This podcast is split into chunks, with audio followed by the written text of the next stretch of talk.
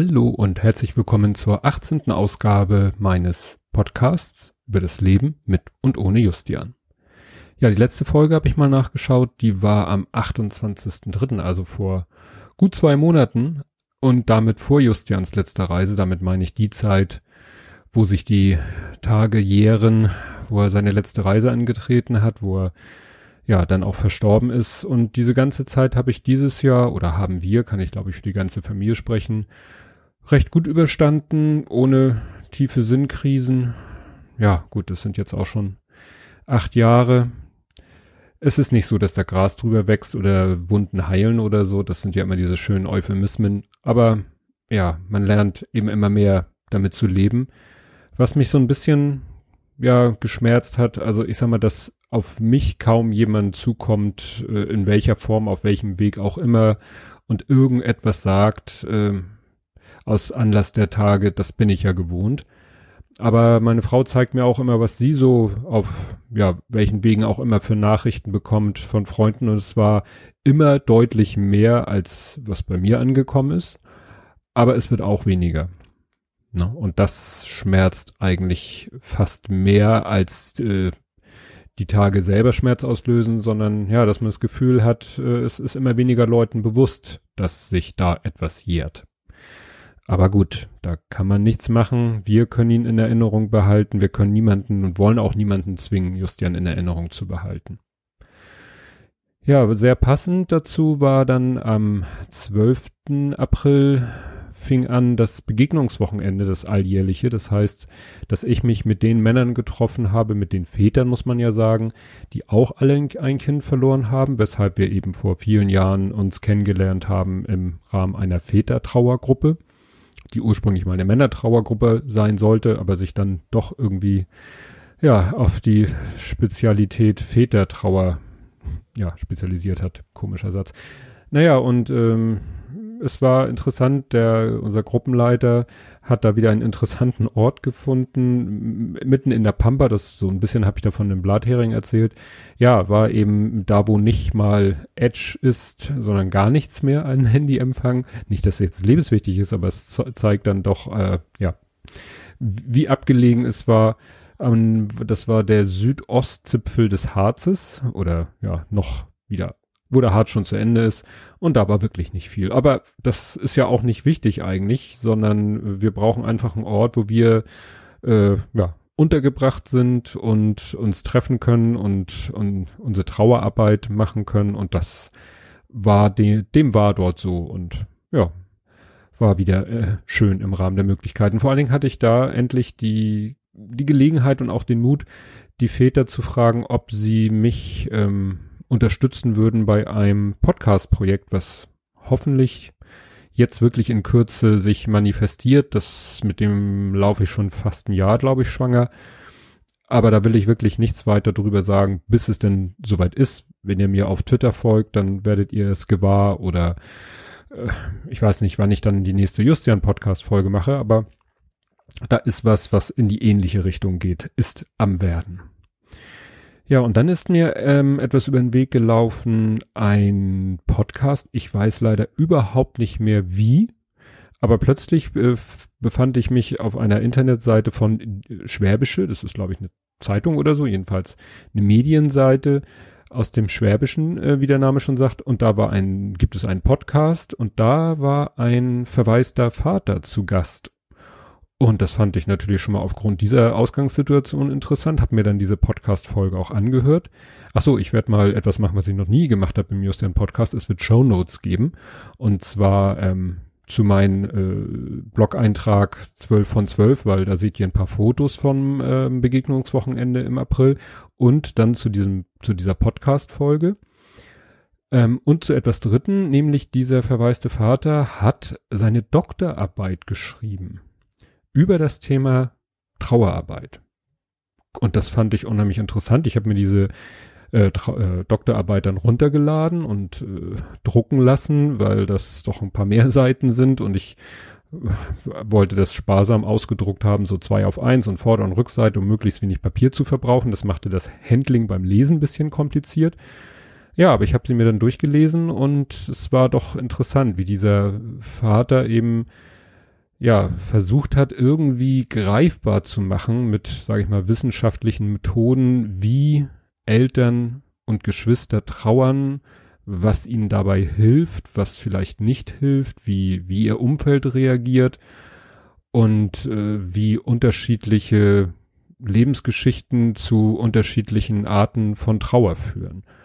Das habe ich ja nun selber, also ich bin ja selber betroffen und ich kenne ja nun über die Vätergruppe auch andere Väter und über andere Wege auch noch andere trauernde Menschen. Und es war dann doch sehr interessant, wie er da, ja, ja, sag ich mal, sehr wissenschaftlich rangegangen ist. Und ich dachte mir, das ist jetzt nichts für meinen To-Read-Podcast, wo ich ja Bücher und so vorstelle. Deswegen wollte ich hier ein bisschen davon erzählen. Ich habe das jetzt nicht großartig vorbereitet, weil so sehr will ich da nicht in die Tiefe gehen. Also die äh, Doktorarbeit hat den Titel Trauerarbeit von Eltern und Geschwistern nach dem Tod eines Schulkindes. Also da, mit Schulkind will er es wohl ein bisschen eingrenzen. Ne? Das Alter des verstorbenen Kindes, eine empirische Untersuchung. Und das ist die Dissertation zur Erlangung des Dr. Phil an der Pädagogischen Hochschule Weingarten. Und der Herr heißt Norbert Martin Nitsche und kommt aus Ulm. Und ich sage mal, scanne jetzt mal hier so das Inhaltsverzeichnis. Also es kommt natürlich, klar, so eine Doktorarbeit ist natürlich auch an unheimlich viel Formalien äh, gebunden. Also es muss eine Zusammenfassung, also dann nochmal ein englischsprachiges Abstract geben und so weiter und so fort. Und naja, das äh, erste ist erstmal so äh, Stand der Forschung. Und das fand ich sehr interessant, weil da doch vieles, dass er so vieles aufführt, was mir auch bekannt schon ist. Ne? Zum Beispiel hat er hier den Punkt ähm, Internetgedenkseiten. Da habe ich ja selber einen Vortrag gehalten letztes Jahr beim Podstock über ja, Möglichkeiten, ja, im Internet zu trauern oder äh, Hilfe zu finden. Dann hat er noch das Thema äh, die Grabstätte, dann Trauerphasen und Aufgabenmodelle, Sterbephasen nach Kübler-Rost, äh, Trauerverhalten, äh, nee, Trauerphasen nach Verena Kast, die Dame ist, war mir namentlich auch bekannt und so weiter und so fort. Also der Teil, den fand ich sehr interessant, ähm, auch wenn mir da vieles schon bekannt war. Ich fand es dann eben so interessant, dass äh, ich dachte, vielleicht bin ich in, selber in so einer Filterbubble drinne, dass äh, ne, durch meinen meine Tätigkeit auch beim Institut für Trauerarbeit, aber es war tatsächlich so, dass er auch Quellen genannt hat, also ne, Bücher von Leuten, die ich sogar persönlich kenne. Also das sind äh, Trauerbegleiterinnen, Gruppenleiterinnen oder TBA-Referentinnen, ähm, die ich kenne und die eben auch schon Bücher über das Thema geschrieben haben, die er hier eben als Quelle ähm, ja benennt. Auch andere äh, Quellen, die mir namentlich bekannt sind, die ich nicht persönlich kenne, also zum Beispiel den äh, Herrn Kachler und die Frau Paul. Ja, also wie gesagt, das war doch äh, sehr interessant. Also wie gesagt, dieser einleitende Teil, der natürlich auch schon sehr lang ist, einleitend klingt jetzt kurz, den fand ich sehr interessant. Dann ähm, kommen wir zu seinem empirischen Teil. Da geht's eben um seine Fragestellung, was will er eigentlich herausfinden? Und äh, sein eigentliches Experiment klingt doof. Also sein eigentliches Ziel war eben ein Fragebogen zu kreieren und natürlich den möglichst vielen Leuten zukommen zu lassen. Ne, man ne, will ja immer eine möglichst große Gruppe oder Anzahl von Probanden haben.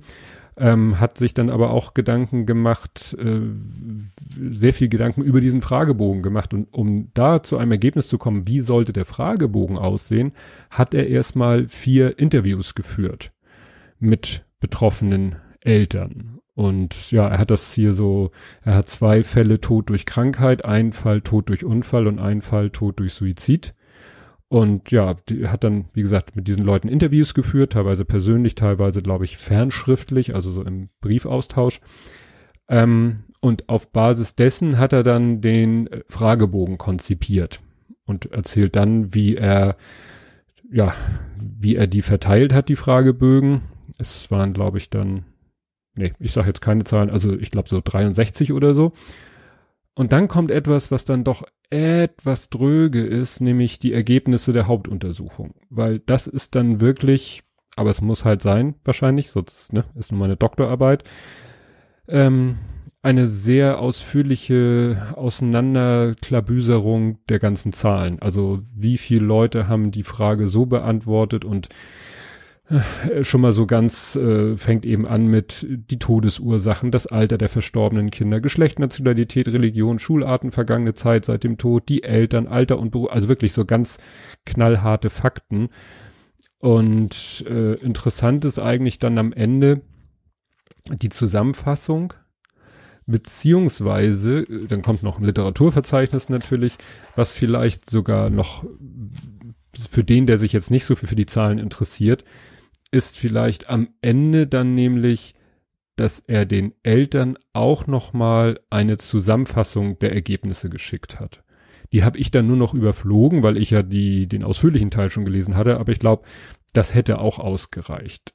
Also es ist dann Anhang 7 Brief an die Eltern nach Abschluss der Befragung. Das ist dann quasi eigentlich eine ja, normalsprachliche Zusammenfassung der Ergebnisse. Ne? Und da kann man dann halt immer sehen, als Betroffener, inwiefern man sich da wiederfindet. Also bei einigen Punkten sage ich, ja, ging mir genauso. Aber da nicht alle gleich geantwortet haben, gab es auch Leute, wo ich sagte, ja gut, das, jeder trauert anders. Ne? Es gab dann auch das traurige Thema ähm, Eltern, also Ehepaare, die sich dann getrennt haben. Ist dann auch die Frage, inwiefern da die Trauer um das verstorbene Kind ausschlaggebend war oder ob, ja, es da andere Ursachen gab und das äh, dann eher zeitlicher Zufall war, das ist ja auch ein beliebtes Thema. Also wer da irgendwie, weil er selber betroffen ist oder weil er sich einfach so für die Thematik interessiert, die verlinke ich auch, die PDF-Datei. Und ja, kann man sich mal anschauen und vielleicht diesen sehr wissenschaftlichen, statistischen Teil ich weiß, das ist, wie gesagt, sehr, sehr akademisch. Aber es ist nun mal eine Doktorarbeit und äh, da musste das halt so sein. Ja, was habe ich sonst noch zu erzählen? Ich bin dann demnächst äh, auf dem diesjährigen Podstock. Falls ihr da seid, sagt doch mal Hallo. Ich habe mich auch sehr gefreut, auf das Subscribe-Leute zu treffen, die dann mir gegenüber sich zu erkennen gegeben haben als Hörer, ja, eines oder mehrere meiner Podcasts. Können wir ja mal schnacken. Und ja, auf dem Podstock bin ich äh, Fahrdienst werde ich wieder machen. Das heißt, äh, wenn ihr irgendwie mit der Bahn kommt, ist die Wahrscheinlichkeit nicht gering, dass ich euch vom Bahnhof abhole. Ich weiß nur noch nicht, wir sind jetzt gerade in der Orga da so zu, am Schauen, wer denn alles kommt. Ja, wie gesagt, da kann es sein, dass ich euch abhole. Und äh, ja, ich halte auch, nein, Vortrag ist das nicht. Ich biete eigentlich an, wie, wie habe ich das genannt, einen Vortrag, einen Workshop. Also es ist einfach, dass ich, da geht es aber um Fotografie, so wie letztes Mal auch. Da hatte ich ja einen Vortrag über das Thema Trauer und einen Vortrag über Thema Fotografie. Und ich werde diesmal einen Vortrag halten zum Thema RAW-Bildbearbeitung und biete da auch einen Workshop an, wo man, wenn man will, selber am Rechner mal so ausprobieren kann ja, wie das so ist mit dieser RAW-Bildbearbeitung.